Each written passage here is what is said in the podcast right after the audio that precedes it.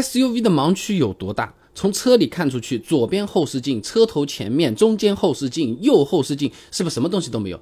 那你开门下车，你看一下车子周围啊，放了有二十多个桩桶了，但是坐在里面什么都看不到的，一个都没有的。同样的位置啊，你换成一台轿车，盲区呢就小多了，很多桩桶也看得到。平常开车如何避免这些盲区？今天啊，实拍视频给大家分享一下啊。那先来讲讲车头的盲区，网上事故视频大家也刷得到的，对吧？那车头前面有个小孩蹲在那边玩，开车之前没注意到，一启动就往前面开，很危险了啊。那最简单最好用的办法呢，就是上车。先绕车一周，科目二、科目三大家都考过的，就是检查周围有没有障碍物。那上车之后呢，还可以打开前后雷达，再确认一下有没有障碍物。现在新车配置都比较高了，如果你还有个什么三六零全景影像，那更好了啊。那车子老的朋友也很多，那没这个配置，又是在晚上视线也不好，那你打开大灯照一下，看看照在地上的光线有没有被遮挡，或者手机手电筒打开来都行。当然了，最好是下车多确认一遍啊。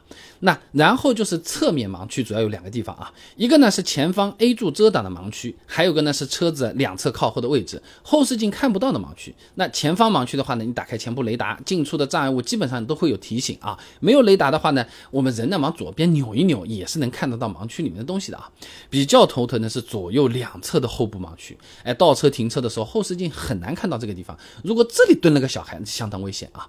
那倒车的时候呢，除了可以转过身把头探出去看一看之外啊，也可以呢把左右两边的后视镜你适当的。往下调低一点，像有些新款车啊，它本身就是自带后视镜倒车下翻的，哎，你记得打开这个功能，倒档一挂，它直接往下看了啊，也是可以减少盲区，避免危险的啊。那最后的就是车尾的盲区了，这个盲区其实是最大的。那像你现在看到的这个视频这样，车尾放的桩桶距离有十多米了，车内后视镜一点都看不到的。那这个时候基本上只能依靠倒车影像来解决了。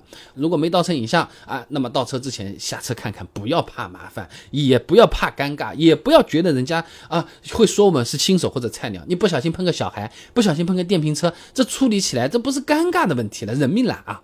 所以说啊，这个倒车影像甚至好一点的。三六零影像有意义、有必要的啊，那我们车子没有，我能不能自己抓一个？哎，我们自己装的话，哪种会比较靠谱呢？哪种性价比好呢？除了倒车影像，新车买来还有哪些配置是很值得加装的？如果你想知道这些内容的话，挺简单的，你关注我，点我的头像进我主页啊，你搜索一下“加装”这两个字，你是可以看到我已经做好的这个视频的。